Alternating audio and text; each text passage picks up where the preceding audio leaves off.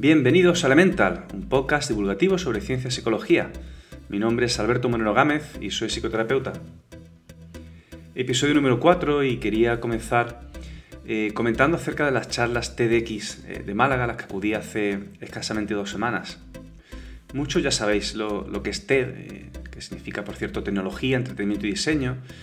TED es una organización sin ánimo de lucro estadounidense que está dedicada a lo que ellos llaman ideas dignas de difundir. Sobre todo TED, que es eh, muy conocida por su congreso anual, la TED Conference, y, las miles de charlas TED Talks que se llaman, que cubren pues, cantidad de temas diferentes, desde ciencia, arte, política, educación, negocios, eh, cultura. Y bueno, tanto en su página web, eh, TED.com, como en YouTube podéis encontrar pues cantidad de vídeos que son muy interesantes, casi todos son pequeñas conferencias de aproximadamente 12, 15, 20 minutos a lo sumo, que abordan un tema de una forma muy divulgativa, muy amena y muy pedagógica. Como mucha gente, yo eh, llevo ya algún tiempo viendo vídeos TED de todo tipo, eh, y lo que pasó hace dos semanas es que pude acudir a un evento eh, en directo a un evento TEDx eh, en el que se presentaron, pues si no recuerdo mal, una, fueron 15, 16 eh, charlas diferentes. Y tengo que decir que es una experiencia bastante recomendable. Eh, la verdad es que fue una especie de espectáculo, un, show de luces y sonido, con presentadores y de una forma muy dinámica iban presentando diferentes, a diferentes conferenciantes las charlas TEDx de Málaga de 2019 giraron en torno a un tema, un monográfico, casi siempre hay algún tema que se elige, en este caso fue la serendipia, que precisamente va a ser el tema con el que arranque el podcast de hoy. Cerca de mil personas llenaron la, sala que se preparó para, el evento y yo creo que no es una, no es una mala noticia que, tantísima gente esté interesada en, en escuchar diferentes conferencias acerca de temas muy variados me parece que tiene bastante que ver con ciencia, con divulgación y creo que es una, es una buena noticia en definitiva. Yo os animo a que, a que busquéis en vuestra ciudad en concreto eh, para ver si organizan alguna, algunas charlas TEDx. Actualmente la, hacen en, muchísimo, en muchísimos lugares de, España, así que no perder la oportunidad si estáis interesados mínimamente en cualquier tema relacionado con la ciencia, con la educación, con la cultura, pues porque es una experiencia bastante interesante y agradable. Y volviendo a Elemental y al segundo tema que elijo hoy para, hablar, pues abordaré un, tema bien conocido, la inteligencia emocional, que tal vez algunos piensen que está pasado de moda, porque ciertamente han pasado eh, aproximadamente 25 años desde que se publicó la obra de Goleman, pero me parece que es un tema interesante para, eh, hacer un repaso y profundizar un, poco más después del tiempo que ha pasado.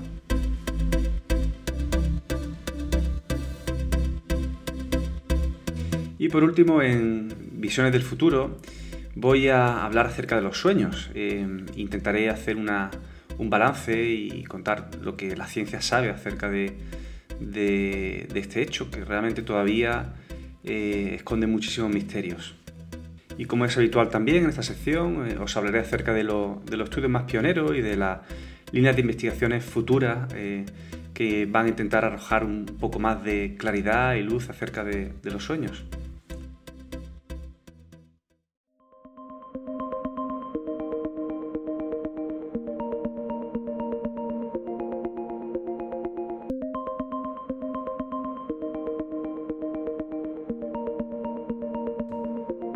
La serendipia es un suceso casual que ocurre de forma inesperada, por el cual encontramos algo que no estábamos buscando en ese momento. Es una especie de maravillosa casualidad eh, que ocurre en cualquier momento inesperado y que es responsable de muchas de las innovaciones más importantes y de los avances en ciencia y tecnología. Puede ser un poco raro hablar de casualidad cuando hablamos de ciencia y de investigación, porque supuestamente el método científico eh, funciona de una manera metódica, precisa y de una forma muy controlada, sin que haya lugar para la casualidad ni para la suerte. Pero lo cierto es que la casualidad ha jugado un rol importantísimo en la ciencia y la tecnología y, y es responsable de muchísimos descubrimientos muy significativos en el pasado. Pero vamos a ver que casualidad en ciencia no es exactamente lo mismo que lo que supone una casualidad en el día a día. La palabra serendipia fue usada por primera vez por Sir Horace Walpole en 1754. Parece que él quedó muy impresionado por eh, una historia que, leyó acerca de los tres príncipes de Serendip. Y Serendip es, es el nombre antiguo para el país que ahora conocemos como Sri Lanka. La historia describe cómo tres eh, príncipes viajan eh, por diferentes sitios haciendo descubrimientos de forma repetida, eh, descubriendo cosas que en principio ellos no habían planeado ni, ni siquiera estaban buscando. Y Walpole creó la palabra serendipia para referirse a, los descubrimientos accidentales. Y volviendo a la serendipia de la ciencia, como, como, decía antes, la palabra casualidad no tiene el mismo significado que, que en el día a día. Lo que significa en ciencia tiene más que ver con que un investigador eh, hace un, eh, un, descubrimiento inesperado, pero en gran parte eh, cuando está utilizando procedimientos muy específicos para realizar un experimento. Y parte de esos procedimientos muy concretos que se utilizan son los que llevan a encontrar otro tipo de hallazgo diferente al que se pretendía encontrar en un principio. Los científicos son conscientes de la serendipia y el, rol que juega la ciencia para descubrir diferentes hallazgos. Eh, y lo que hacen muchas veces es que intentan, de hecho, diseñar experimentos de forma que aumente las posibilidades de que ocurra esta, casualidad accidental que, lleva a descubrimientos interesantes. En general, muchos de los descubrimientos a los que llega la ciencia tienen que ver con teorías previas, con hipótesis que se plantean y, los experimentos consecuentes para conseguir confirmar esas teorías. La serendipia tiene un factor mucho más eh, sorpresivo y mucho más eh, excitante para los científicos porque, eh, como digo, se descubre de forma inesperada algún aspecto nuevo sobre la realidad que se intenta investigar. A veces lo que hacen para intentar provocar esta serendipia es que eh, generan pequeños cambios en algún procedimiento típico recomendado para investigar algún asunto en concreto o sencillamente un pequeño error eh, en, un experimento lleva a un efecto mucho más significativo que, que sobre todo le hace encontrar un resultado diferente al esperado.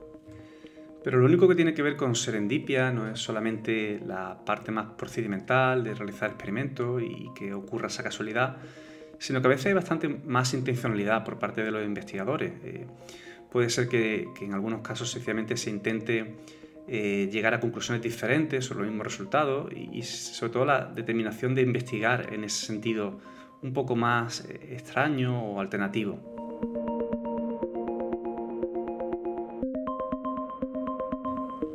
Bueno, y la lista en ciencia de descubrimientos que se deben a la serendipia es muy larga. Si hacéis una búsqueda en internet veréis que son muchos los descubrimientos que se deben a, este fenómeno. Voy a intentar de todas formas describir algunos de ellos, los que yo considero más, importantes.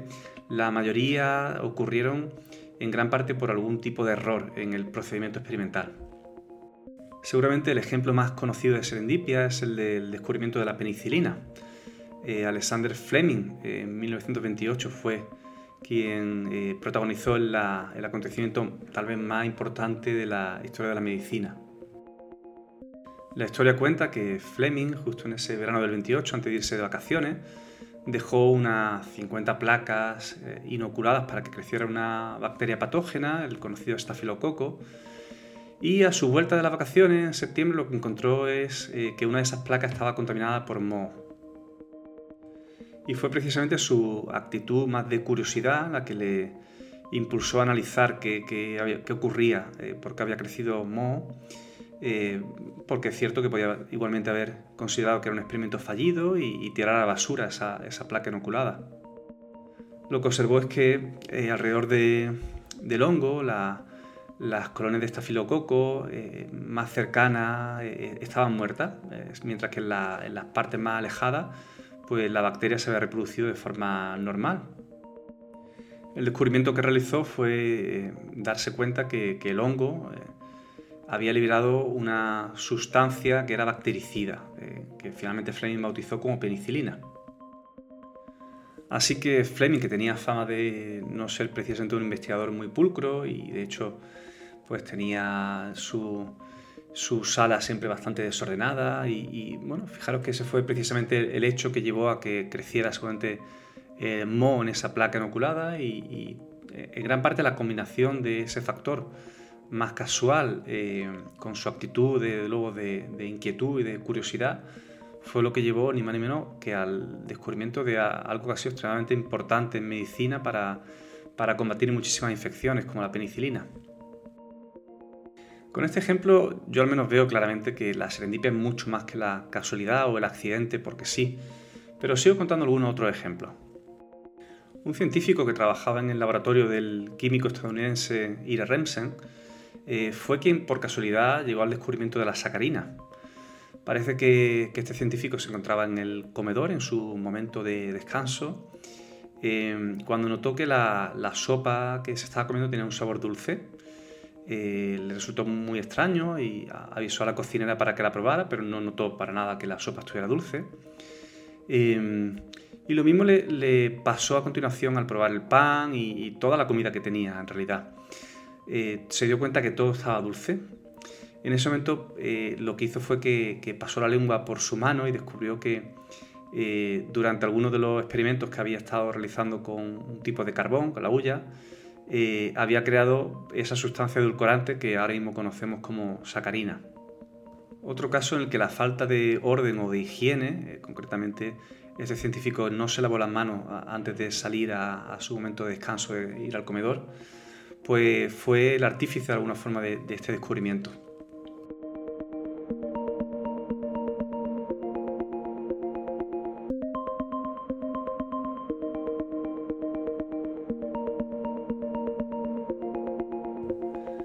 Historia curiosa es la de cómo se llegó a inventar el microondas. Parece que en la Segunda Guerra Mundial, en la, batalla contra los nazis, se utilizaban eh, magnetrones, eh, que eran emisores de microondas para, eh, los radares que se utilizaban en la guerra. Y bueno, ocurre que un ingeniero llamado Percy Spencer notó como su barra de caramelo que, que tenía junto al magnetrón se, derritió por completo. Eh, eso les llevó a, investigar acerca de cómo eh, estas emisiones de microondas podían calentar eh, los, alimentos. Otra serendipia bastante curiosa ocurrió en el año 1844. parece que Samuel Cooley y su amigo Wells acudieron a una atracción pública en Connecticut y la atracción consistía en inhalar el gas de la risa, el famoso óxido nitroso. Eh, básicamente lo que hacían era colocarse y hacer reír al público y a ellos mismos, claro. Eh, parece que Cooley inhaló el gas eh, y bueno, sin saber muy bien por qué, se puso violento, empezó una pelea con, varias de las personas que había allí, hasta que finalmente tropezó y se cayó del escenario. Tras esto parece que empezó a calmarse un poco y se sentó en su butaca y entonces fue cuando alguien le dijo que su pierna estaba sangrando abundantemente. Este personaje, Samuel Cooley, no, era consciente de la herida que se había hecho durante la caída y Wells, que era precisamente dentista, vio rápidamente que el gas de la risa podría tal vez utilizarse con sus pacientes como un anestésico y ese fue el principio del descubrimiento del gas de la risa como un medicamento que se utiliza actualmente en los quirófanos. Como os digo, son muchos los ejemplos de serendipia en ciencia. Algunos investigadores estiman que hasta un 50% de los descubrimientos científicos se deben a la serendipia. Hay otros que incluso piensan que el, porcentaje es mucho mayor. Pues los errores en ciencia parece que tienen una función súper importante y, en gran parte necesitamos que los científicos sigan con una mente abierta, con esa especie de apertura que les lleve a interpretar de otra forma. Eh, los resultados incluso cuando no encuentren lo que ellos buscan. De nuevo, la curiosidad y la inquietud del ser humano parece que, es clave y especialmente para que los procedimientos experimentales tengan mucho más fruto del que en un principio se plantean. Estoy seguro que en el futuro habrá mucho más descubrimientos y también inventos que se deban a la serendipia. Y me parece que es un concepto eh, que incluso se podría aplicar a, a nuestro día a día. Yo creo que una cierta actitud de curiosidad, de apertura, puede ser interesante para encontrar bueno, oportunidades o interpretar de forma diferente cosas que nos ocurren en nuestra vida.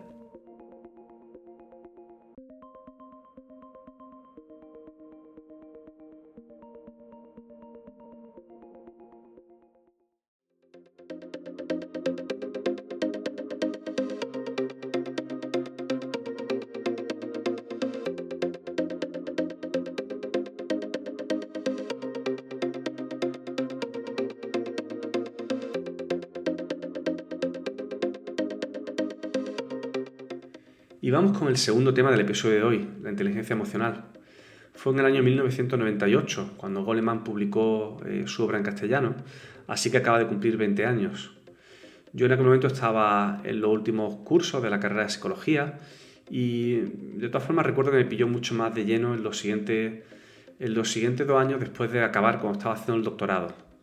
Sigo sin creerme que hayan pasado 20 años porque no, no asumo en parte que, que empieza a ser un poco viejuno ya y porque sobre este tema de la inteligencia emocional me parece que sigue todavía mucha gente hablando y es un, asunto muy, muy vigente, muy actual. A mí me parece que la inteligencia emocional se ha convertido en parte de la psicología popular, así que igual que hablamos sobre trauma, autoestima y pensamiento positivo, pues cualquiera puede en una conversación también hablar sobre, sobre esto, sobre inteligencia emocional. Pareciera que en general todo el mundo tuviera una idea más o menos formada acerca de de qué es eh, este concepto. Yo no creo que sea el caso. Eh, y me parece que este es como otros muchos temas los que inevitablemente tenemos una idea superficial y aproximada, bueno, a no ser que por algún motivo hayamos dedicado tiempo a profundizar o, o si tiene relación con nuestra profesión.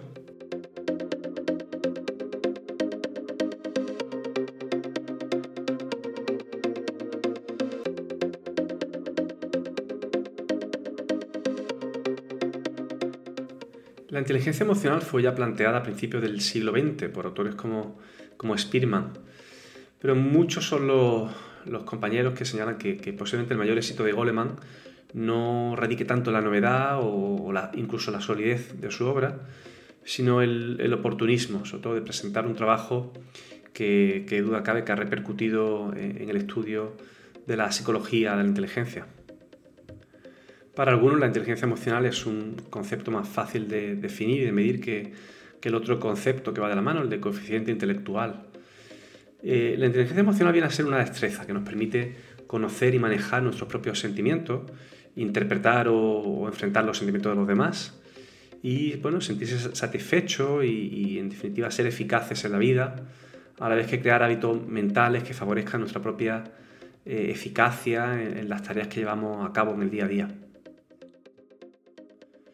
Otra forma de entender la inteligencia emocional es como una manera de interactuar con el mundo que tiene muy en cuenta los sentimientos y que engloba habilidades tales como el control de los impulsos, la autoconciencia, la motivación, el entusiasmo, la perseverancia, la empatía, la gira mental. Bueno, ya veis, son, son muchos conceptos en uno, ¿verdad?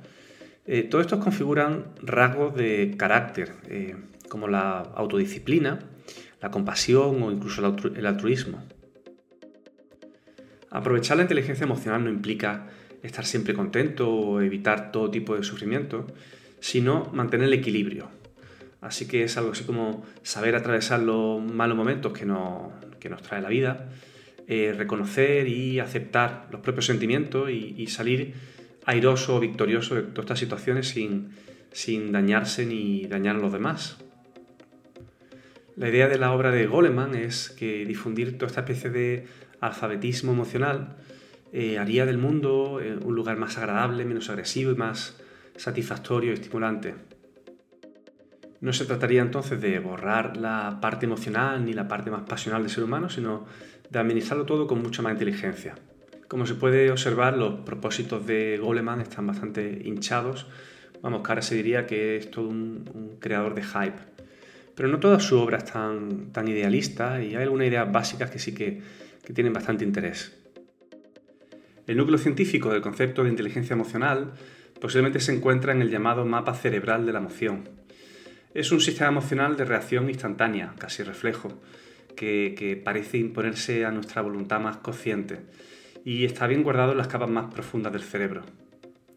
Su base de operaciones se encuentra en lo que los neurólogos conocen como sistema límbico, que está compuesto a su vez por la amígdala, eh, que se podría definir como el centro del que surge la, las pasiones, la parte más eh, emotiva, y también por el hipocampo, eh, en donde surgen las emociones de placer, enfado, ira, miedo, y se guardan también los recuerdos emocionales que están asociados con, con esas emociones. Bueno, todo este núcleo primitivo del cerebro está rodeado por el neocórtex, que es la base central del pensamiento, responsable del razonamiento, la reflexión, la capacidad para anticipar, para imaginar. Allí también se procesan las informaciones que llegan desde, desde los órganos de los sentidos y se produce lo que es la percepción consciente. Simplificando un poco las cosas, se podría decir, por ejemplo, que el, el impulso sexual corresponde al sistema límbico y el amor al neocórtex. Normalmente el neocórtex puede prever las reacciones emocionales y elaborarlas, controlarlas y hasta reflexionar sobre ellas, pero existen ciertos circuitos cerebrales que van directamente de los órganos de los sentidos a la amígdala, esquivando de alguna forma la supervisión más racional del, neocórtex. Cuando estos recorridos neuronales se encienden, se produce algo así como un estallido emocional, eh, o sea, en otras palabras, que actuamos sin pensar, de forma como más automática. Otras veces las emociones nos, perturban, nos molestan eh, y sabotean el funcionamiento del neocortes y no nos permiten pensar correctamente. Ya sabéis que parte de la base científica de muchas teorías tiene que ver con, estudiar a pacientes con algún tipo de, patología. os pongo un ejemplo para que veáis. Eh, algunos pacientes neurológicos que carecen de conexión entre la amígdala y el neocórtex muestran una inteligencia normal y razonan como la gente normal, vamos a decir así. Sin embargo, su vida es, como una sucesión de elecciones desafortunadas que los lleva de un fracaso a otro. Entonces, para ellos los hechos son como muy planos y muy neutros porque no están de alguna forma eh, teñidos por las emociones del pasado. Eh, en consecuencia, ¿qué ocurre? Que carecen de la guía del aprendizaje emocional eh, que es un componente indispensable para evaluar las circunstancias vitales en cada momento y tomar las decisiones más apropiadas. Entonces, en una situación ideal, eh, los dos sistemas de nuestro cerebro se complementan para hacernos la vida más fácil, en definitiva, eh, llevarnos mejor con los demás y elegir las alternativas más apropiadas, ya sea siguiendo las corazonadas más repentinas que nos vengan o los razonamientos más sesudos, más cuidadosos. Entonces, una, idea que se concluye de todo esto es que la inteligencia emocional eh, es la capacidad de aprovechar las emociones de la mejor manera posible y combinarlas con el razonamiento para llegar a buen puerto. Volviendo un poco al, concepto de coeficiente intelectual, el CI famoso, bueno, decir que desde hace casi 100 años, que es, es el medidor más famoso utilizado para, para la inteligencia, a pesar de que en realidad no, ni mucho menos calibra todas las habilidades de nuestra mente.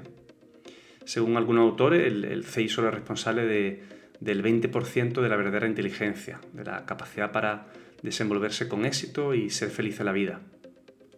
Hay muchas investigaciones y estadísticas acerca de, del CI alto en alumnos universitarios y lo que se plantea es que no es garantía de éxito profesional futuro ni de una vida satisfactoria, plena y equilibrada.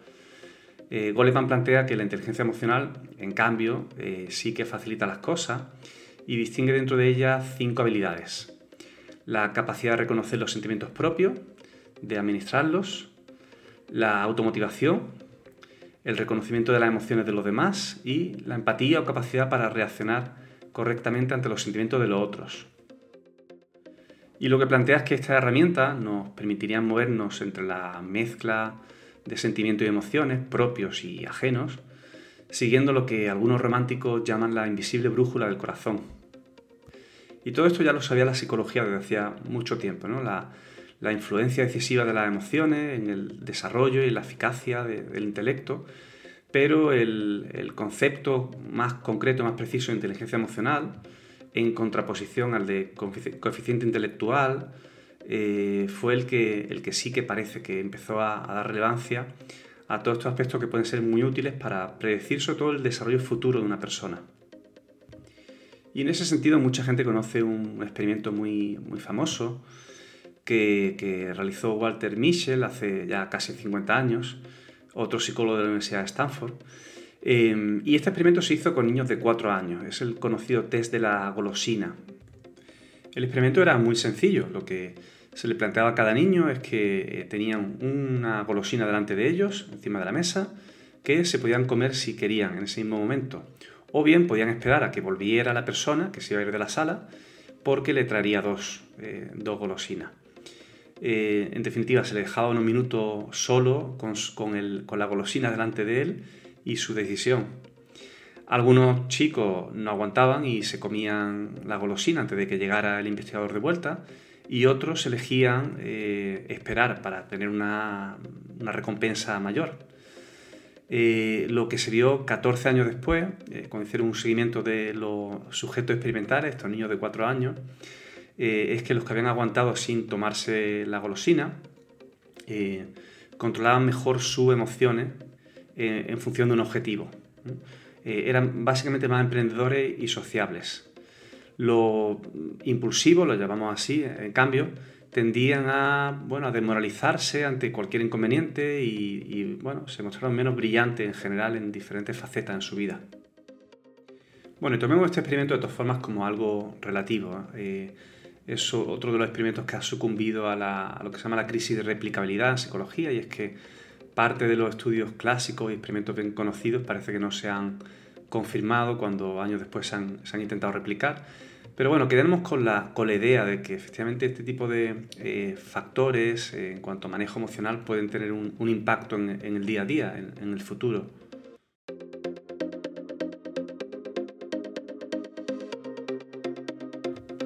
Y todas estas ideas se han aplicado en los últimos años a muchísimos campos diferentes. El mismo Goleman ha escrito bastantes libros posteriores al original, pues desde eh, el mundo empresarial hasta el deporte, incluso el arte. La idea es que, bueno, eh, tanto Goleman como muchos autores defienden que aquellas personas que tienen eh, mayor coeficiente de inteligencia emocional tienen más facilidad para ascender o tener éxito en sus carreras profesionales. Y para terminar, un par de reflexiones acerca de, la inteligencia emocional.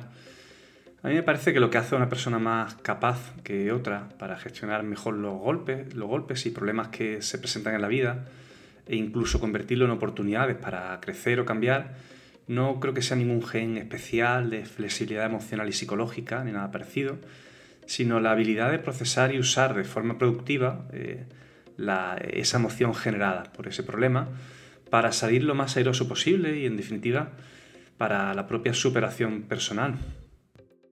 En la consulta lo que veo en muchas ocasiones son personas que, están bloqueadas y atascadas en algún tipo de problema y no están desde luego eh, utilizando ese tipo de ideas que parecen bastante prácticas en relación a la inteligencia emocional, que si bien la han utilizado en el pasado y si no tengo ninguna, duda que la historia de muchas personas eh, son historias de superación, en las que permanentemente están eh, superando problemas desde que son pequeños, pero efectivamente hay momentos en los que la gente se atasca y bueno, en ese sentido los psicólogos a veces parece que podemos ser útiles en gran parte para recordar eh, este tipo de habilidades que ya han utilizado en otro momento, para usar las emociones en, su favor y conseguir afrontar mejor el problema que tienen en ese momento.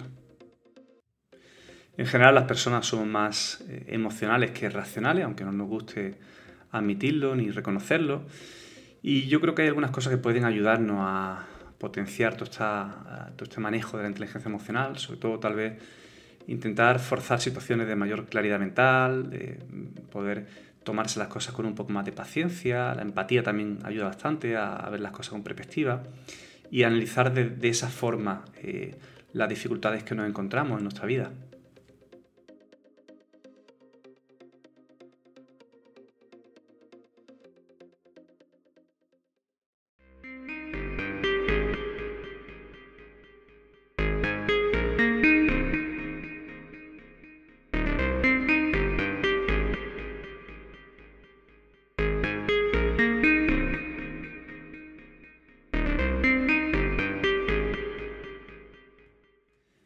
Con el último tema del episodio de hoy. En la sección de Visiones del Futuro os hablaré de, los sueños.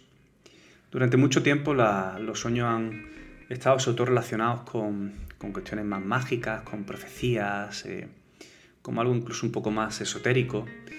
Eh, hay que empezar hablando de Sigmund Freud, por supuesto, que propuso su propia teoría para explicar el, origen de los sueños. En su conocida obra La interpretación de los sueños, eh, Freud hablaba de que los sueños eran manifestaciones de nuestra parte más subconsciente, la parte más reprimida eh, por la mente consciente y que digamos que durante el sueño, por la noche, mientras dormimos, pues esos sueños corren en libertad, y lo que él sobre todo aportó era la idea de que los sueños no eran meras eh, invenciones o creaciones de nuestra, de nuestra mente, de nuestra imaginación, sino que podían revelar algo así como secreto oculto y verdades profundas acerca de nosotros mismos. A raíz de la obra de Freud surgieron muchísimos libros que todos pretendían ser como enciclopedias o compilaciones de, todos los posibles sueños que teníamos y, y cómo interpretarlos y qué significado tenían en nuestras vidas. Lo cierto es que efectivamente los sueños siempre han generado bastante intriga y desconcierto en el, ser humano y solamente en la última década los científicos han empezado a entender algunos de sus de su misterios, de su incógnita. Y la gran diferencia, sorpresa de nuevo, son las, pruebas de neuroimagen de las que siempre hablo. Eh, en el caso de los sueños se, utiliza la resonancia magnética, eh, que nos permiten sobre todo ver la actividad cerebral que ocurre mientras estamos durmiendo. Una de las cosas que parece que empezamos a tener clara acerca de los sueños, que siguen siendo, como digo, un gran misterio todavía para los científicos, es que no son desde luego un lujo innecesario. Eh, son elaboraciones eh, necesarias e incluso imprescindibles para la supervivencia.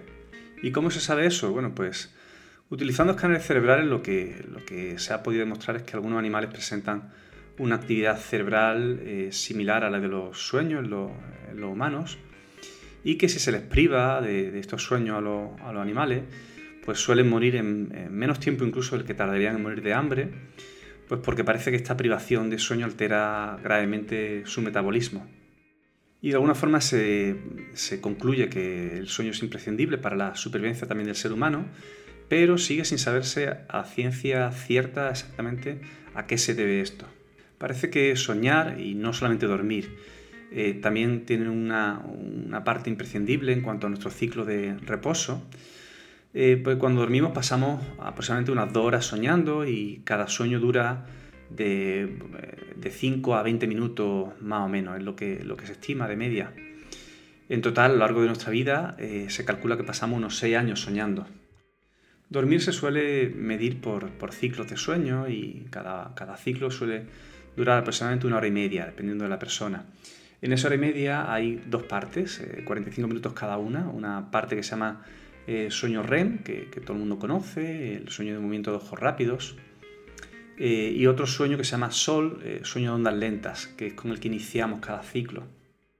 Y cada vez que acabamos ese, ciclo de, de hora y media es cuando precisamente sentimos que nos despertamos, a veces cuando notamos que tenemos frío, es cuando nos movemos en la cama. Eh, a continuación, lo habitual es que después de un ciclo comience otro y así enganchamos pues, en 7 horas y media de sueño, por ejemplo, se pueden enganchar 5 ciclos completos. Bueno, entonces, ¿cuáles son las explicaciones que están empezando a manejar los científicos acerca de por qué necesitamos soñar? Bueno, ya sabemos que el, cerebro no es exactamente como un ordenador, eh, sino que más bien es una especie de red neuronal que que reorganiza continuamente todo el cableado. Una vez que aprendemos eh, una tarea nueva, por ejemplo, hay una, hay una reorganización en cuanto a, las conexiones sinápticas. Y lo que observaron es que parece que hay un momento en el que el cerebro se satura, por decirlo así, una vez que aprendemos eh, o, no ocurren una serie de experiencias, eh, hay un momento en el que la cabeza no puede procesar más información, por decirlo de alguna forma. Entonces, una de las funciones que los científicos atribuyen al sueño es que es una especie de, eh, limpieza en casa o forma de poner orden, eh, en definitiva, en el cerebro. Se trata de, organizar eh, tanto los recuerdos como las experiencias que vivimos cada día. De ahí se deduce en parte que todos los organismos que son capaces de aprender tal vez también necesiten entrar en, ese estado de sueño con forma de poner orden y de reorganizar lo aprendido durante el día. Hay multitud de estudios neurológicos que parece que respaldan esta conclusión es eh, este, esto que conocemos y que se habla comúnmente que eh, dormir y descansar previamente a un examen, por ejemplo, ayuda a, de alguna forma a consolidar lo aprendido o lo que se ha estudiado el día anterior.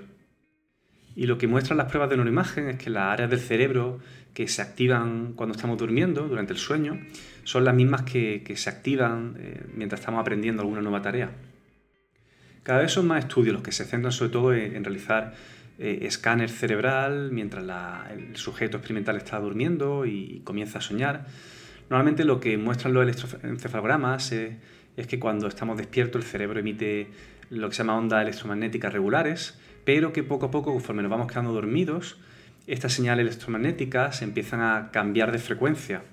Y cuando por fin se empieza a soñar, eh, el tronco encefálico, una parte muy primitiva del cerebro, eh, emite ondas de energía electromagnética que van eh, de abajo hacia arriba y subiendo de esta forma hasta las zonas más corticales del cerebro, especialmente la parte más visual, la corteza visual.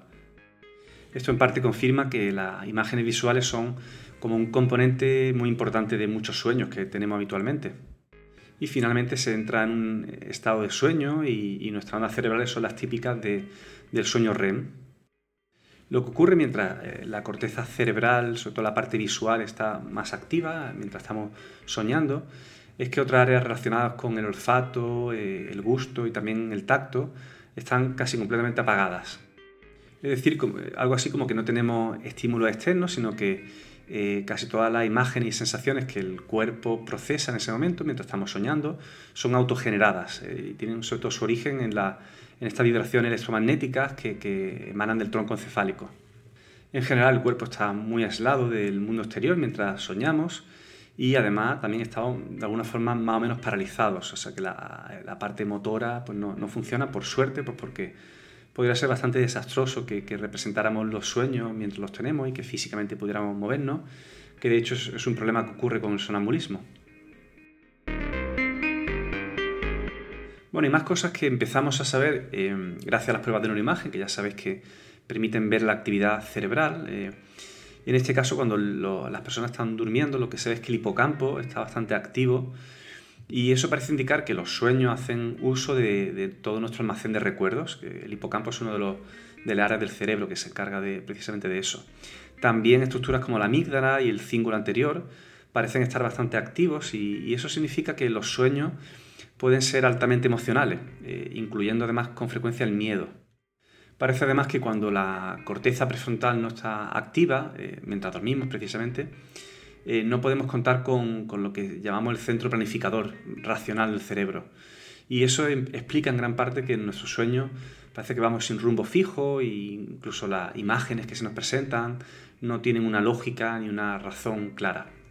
Y más zonas del cerebro que están inactivas eh, son, por ejemplo, la corteza orbitofrontal, eh, que está encargada de comprobar datos y que precisamente por no estar funcionando parece que hace que los sueños pues puedan desarrollarse de alguna forma eh, sin ninguna restricción en cuanto a leyes de la física o en cuanto a sentido común, ¿verdad? Todo esto que se habla de, la, de lo extravagantes que pueden ser los sueños o el sinsentido que pueden suponer. Y la experiencia extracorpórea que a veces también se tiene mientras se está soñando parece que tiene que ver con otra zona que está inactiva, que es concretamente el lóbulo temporal parietal, que es el que se encarga de, digamos, de ayudar a coordinar eh, nuestro sentido de la posición, utilizando sobre todo señales de los ojos y del oído interno también.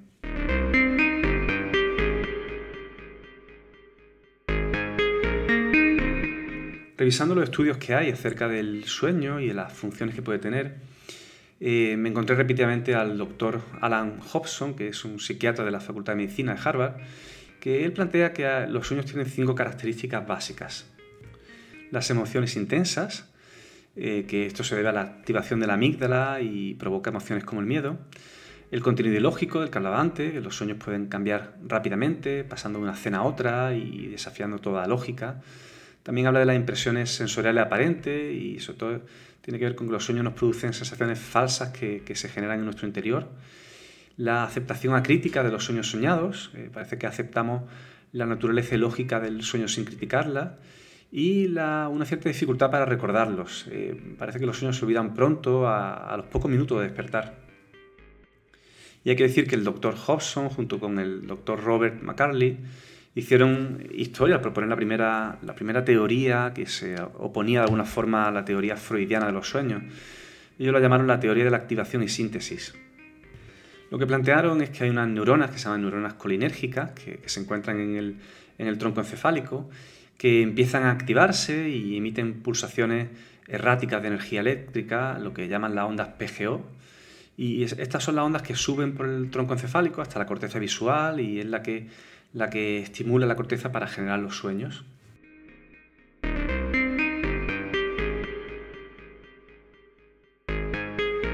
Pero nos vamos a Kioto porque hay un grupo de investigadores, científicos japoneses que están empezando a hacer estudios bastante interesantes.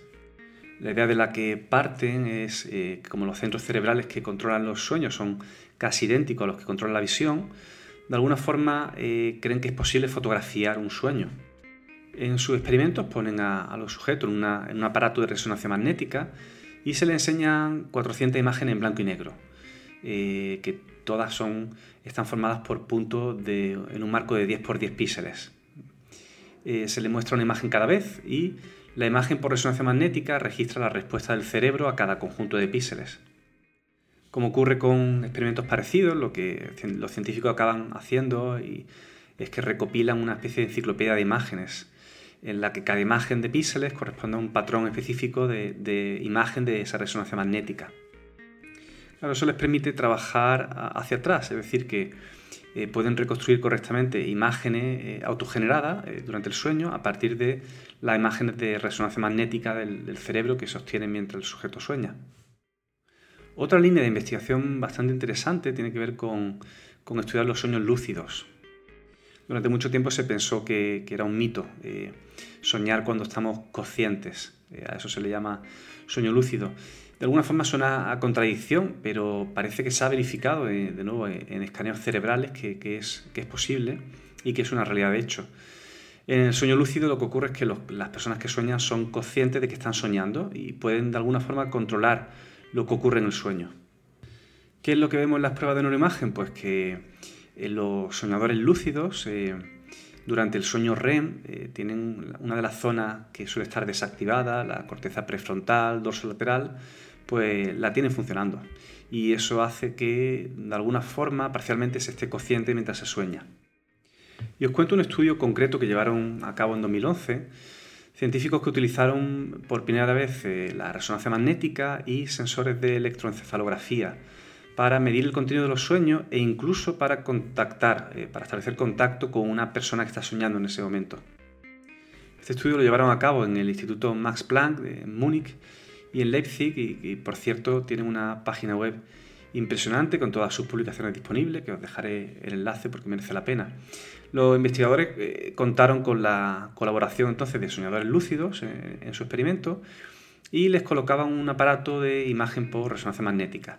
Antes de dormirse, los soñadores acordaron iniciar una serie de movimientos oculares y patrones de respiración, eh, con una especie de código Morse, por decirlo así. Eh, se les dijo que cuando empezaran a soñar debían cerrar el puño derecho y después, después el izquierdo durante 10 segundos. Y esa era la señal que, de que ellos estaban soñando, eh, de alguna forma para comunicarse con los científicos. Después se les pusieron en la cabeza sensores de electroencefalografía para determinar también el momento en el que entraban realmente en el sueño REM. Bueno, los científicos lo que descubrieron es que cuando los sujetos entraban en estado de sueño se activaba la corteza sensomotriz, eh, que es la responsable de controlar la parte motora, en este caso cerrar los puños.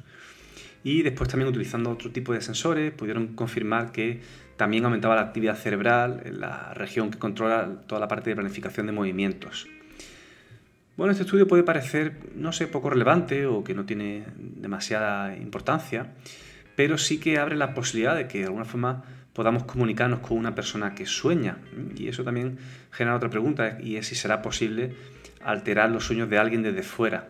Probablemente los científicos piensan que eso será posible, ya hemos visto cómo, cómo se empiezan a, dar algunos avances para que los científicos empiecen a grabar de alguna forma los sueños de una persona o a tener de alguna forma las imágenes que ellos van teniendo en su cabeza mientras sueñan.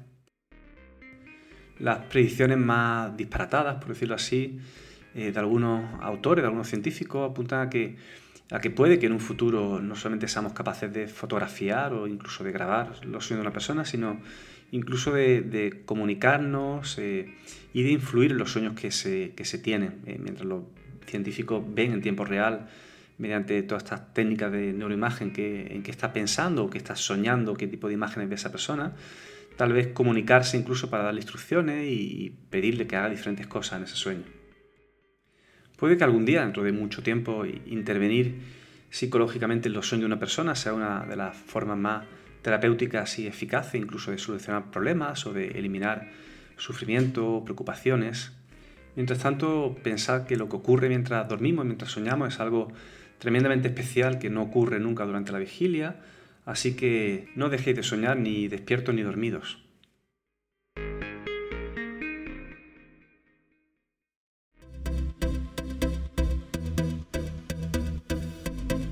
Se termina aquí el episodio 4 de Elemental Podcast. Pues muchas gracias a todos por, por escucharme y por acompañarme en todos estos temas que me interesan y que me gusta contar aquí eh, para quien quiera, quien quiera escucharlo. Y sabéis que podéis contactar conmigo en eh, albertomg.com para cualquier duda o sugerencia o pregunta que tengáis. Y Elemental Podcast vuelve en 15 días.